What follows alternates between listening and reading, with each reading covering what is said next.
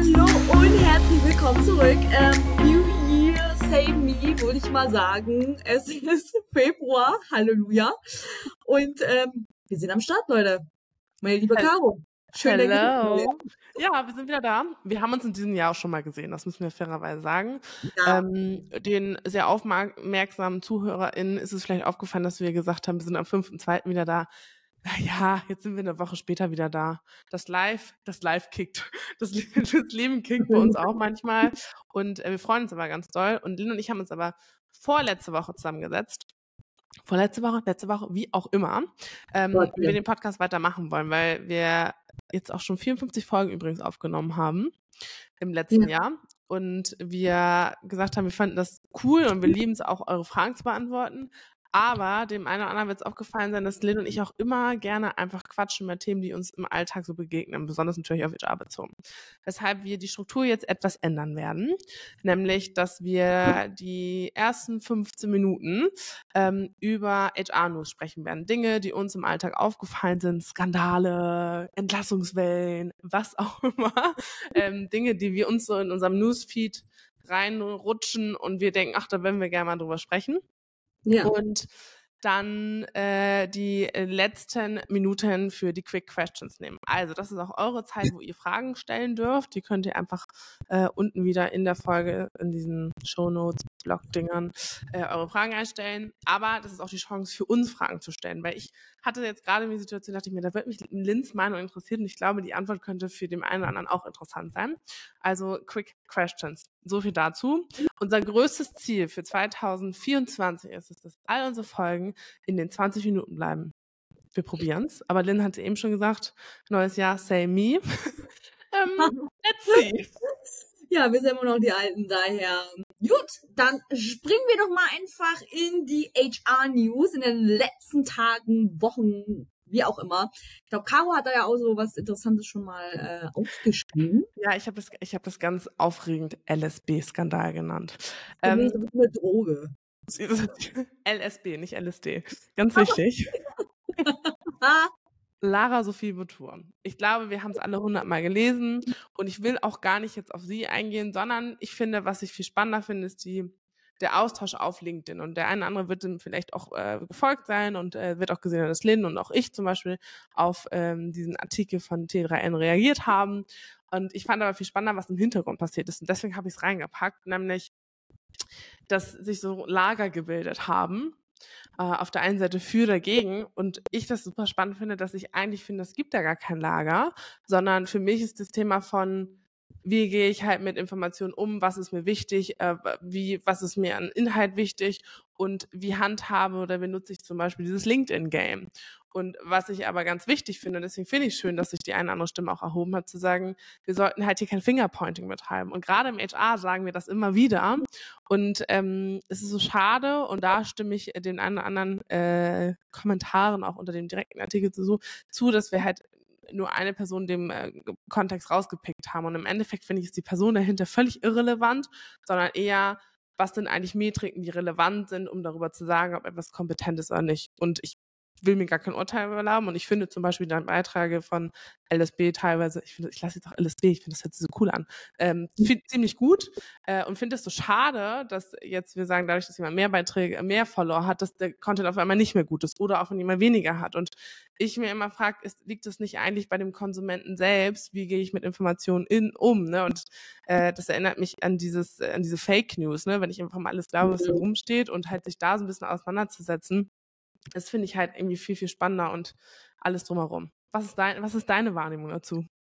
Ja, also ähm, ich bin tatsächlich nur erstmal das erste Mal, als ich das gesehen habe von T3N, weil ich gesehen habe, Caro hat darunter was kommentiert und dann habe ich das erst äh, das durchgelesen und danach kam ja irgendwie zigtausende LinkedIn-Posting darüber und mhm. wie schockiert die Leute sind und was das sein soll von ähm, LSB. Mhm. Ähm, und ich meine, klar, ich habe mir diesen Bericht durchgelesen von T3N, fand ich natürlich auch ähm, krass. Also im Sinne, das eine ist, dass, dass sie sich da natürlich viel damit beschäftigt haben und auch irgendwelche LinkedIn-Influencer-ExpertInnen einbezogen haben und die Zahlen durchleuchtet haben.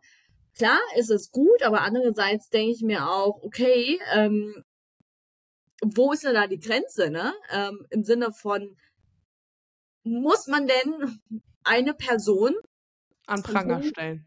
Ja. Ja. Also, ja. Ich weiß nicht, ob T3N danach eine Anzeige bekommen hat. Eventuell ja, weil, das, das ist ja das Lustige, danach kam ja nochmal äh, ein LinkedIn-Post nochmal, ja.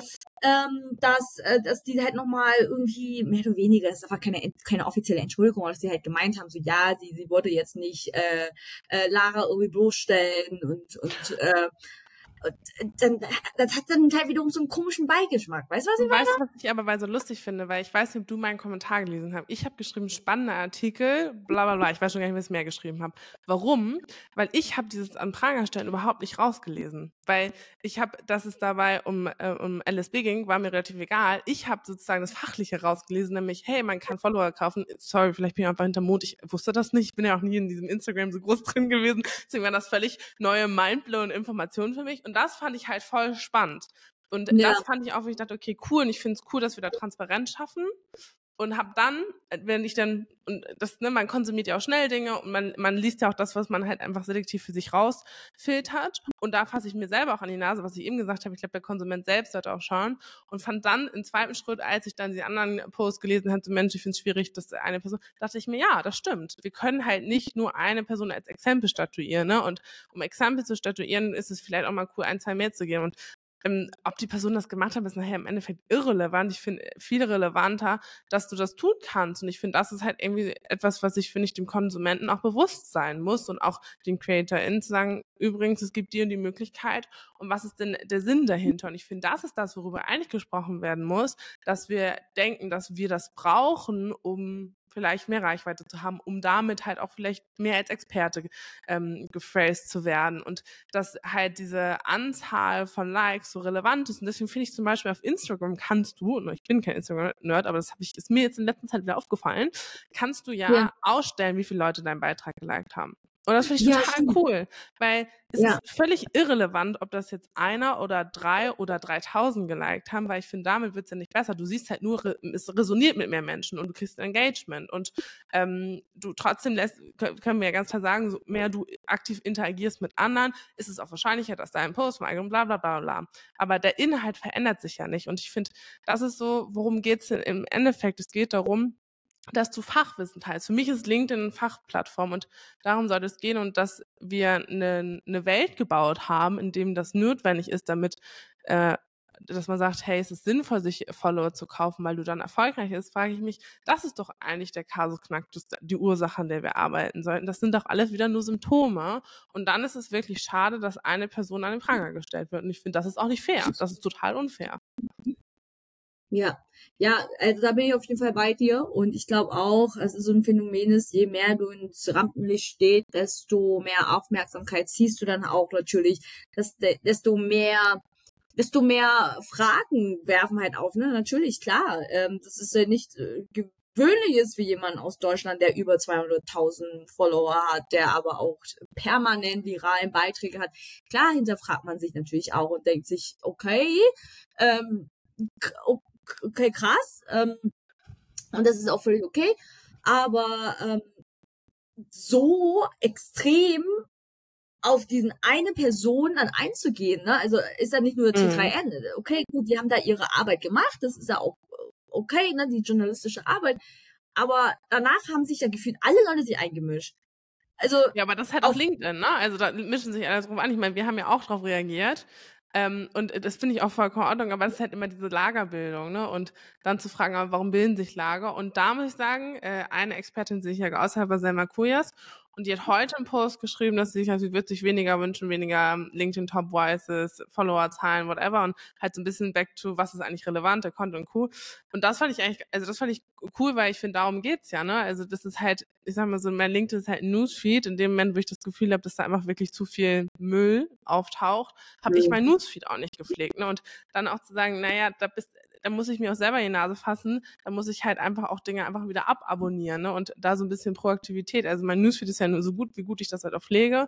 Und wenn ich sage, das ja. ist für mich der Ort, wo ich Wissen konsumieren muss, ich mir auch anschauen, wen möchte ich reinhaben und dann kann ich eigentlich nicht dem Creator oder Creatorin immer einen Vorwurf machen. Ne? Und ähm, Ja, ich meine, du kennst es ja. auch, weil das ist ganz spannend, dass du gerade gesagt hast, man wächst schnell und kriegt mehr Aufmerksamkeit.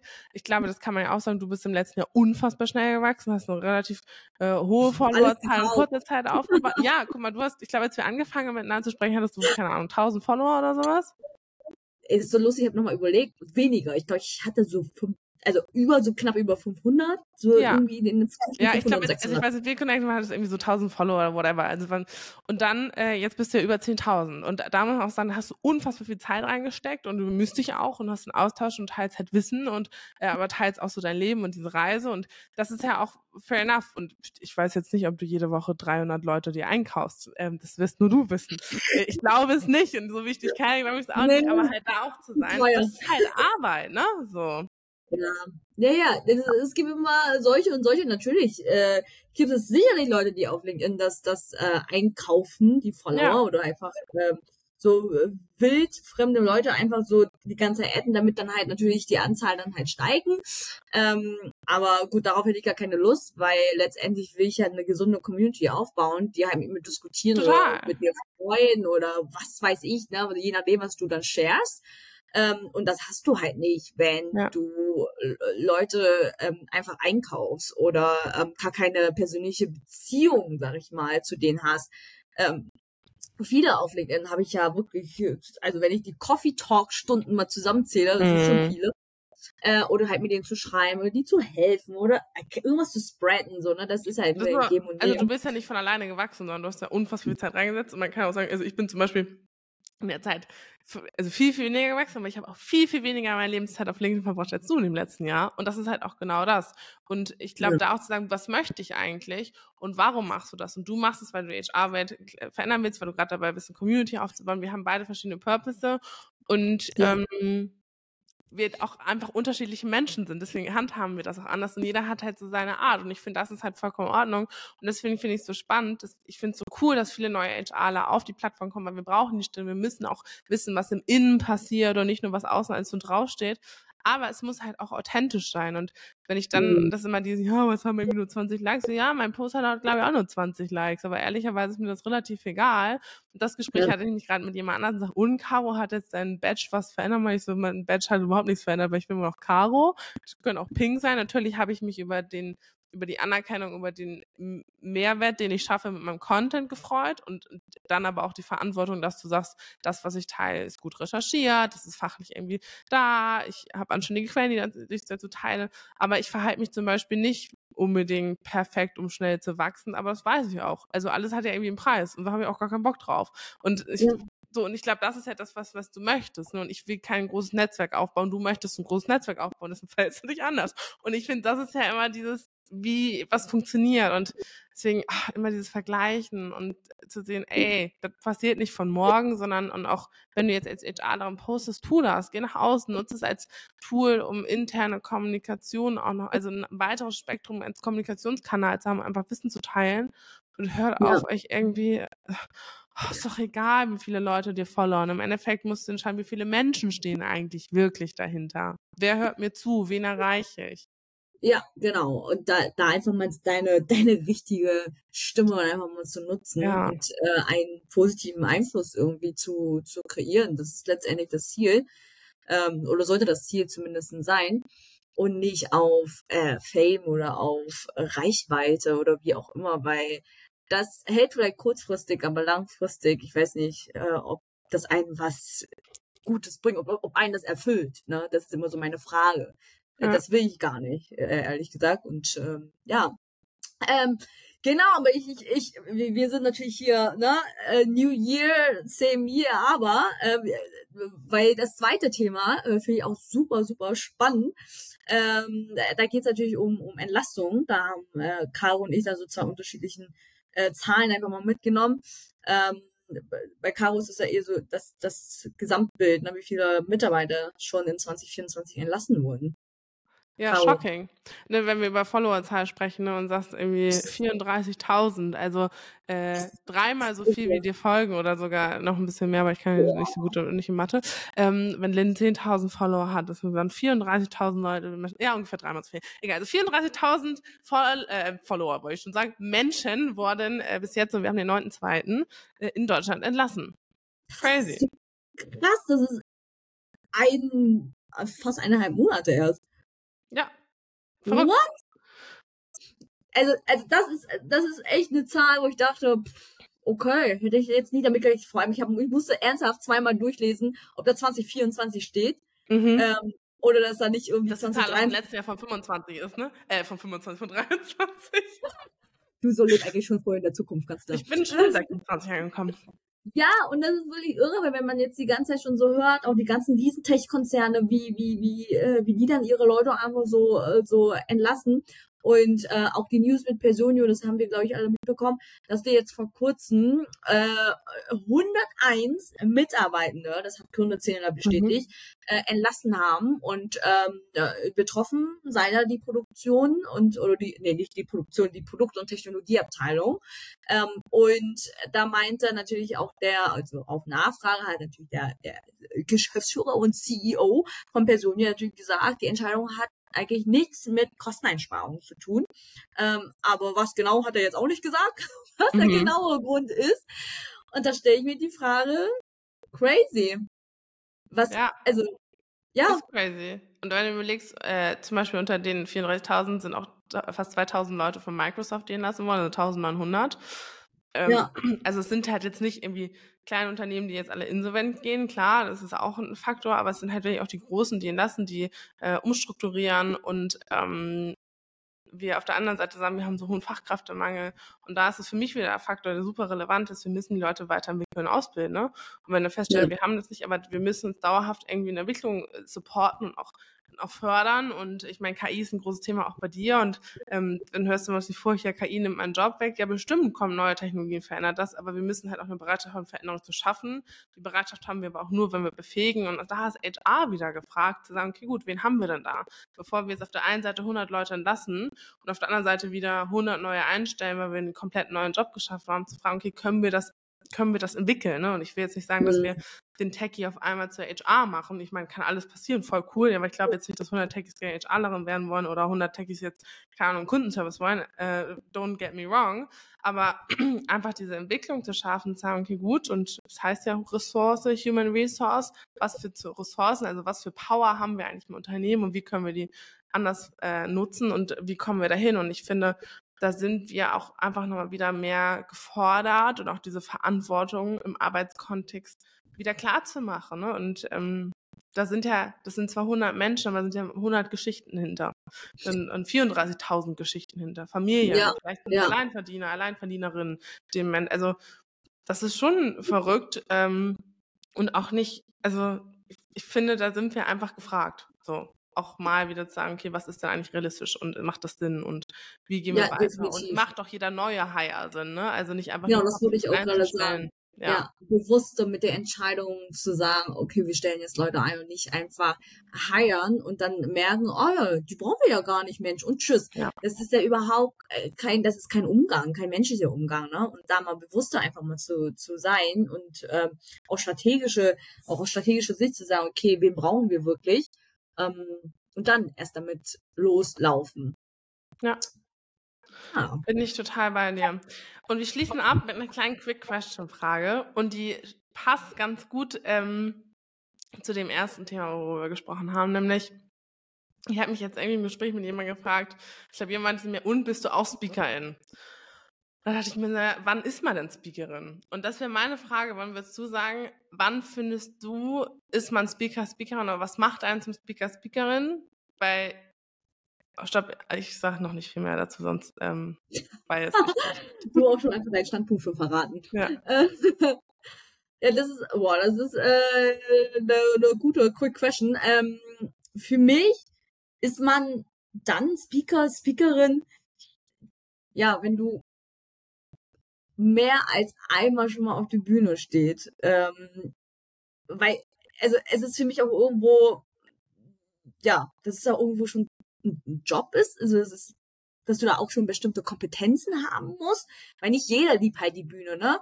Und ähm, das heißt ja nicht, dass du das einmal auf die Bühne steht, dann bist du schon direkt äh, Speaker oder Speakerin. Nee, es gibt Leute, die dann nach einmal sagen, nie wieder. Das ist überhaupt nichts für mich oder ähm, das, es war einfach nur grottenschlecht, das kann ja auch sein. Also nicht jeder dafür ist irgendwie geboren und daher ähm, finde ich da schon eine gewisse, sagen wir mal, KPIs, da braucht man schon gewisse KPIs, um sagen zu können, okay, hey, ähm, da bin ich Speaker, Speakerin. Ähm, es, ich kenne auch Leute, die dann auch Rhetorikkurse nehmen, die dann halt wirklich daran arbeiten, um, um richtig zu sprechen, zu äh, ja, artikulieren und so weiter und so fort.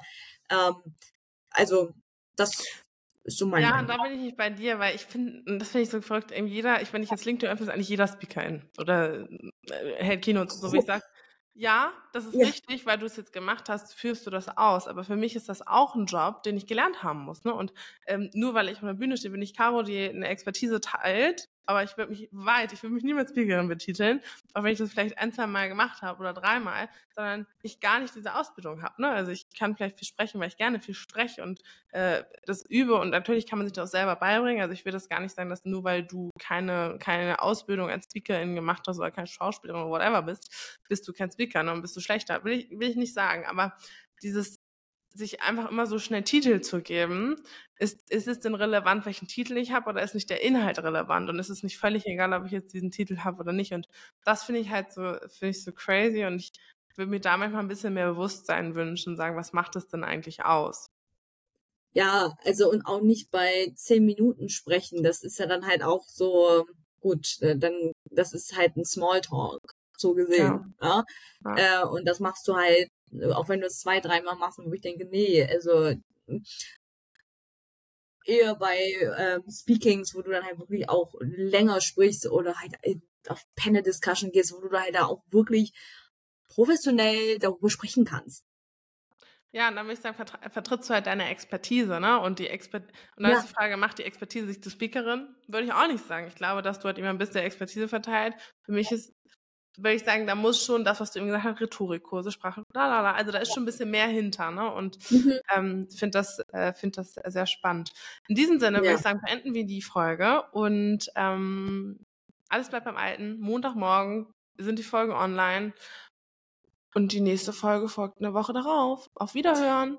Yes, wir freuen uns. Adios.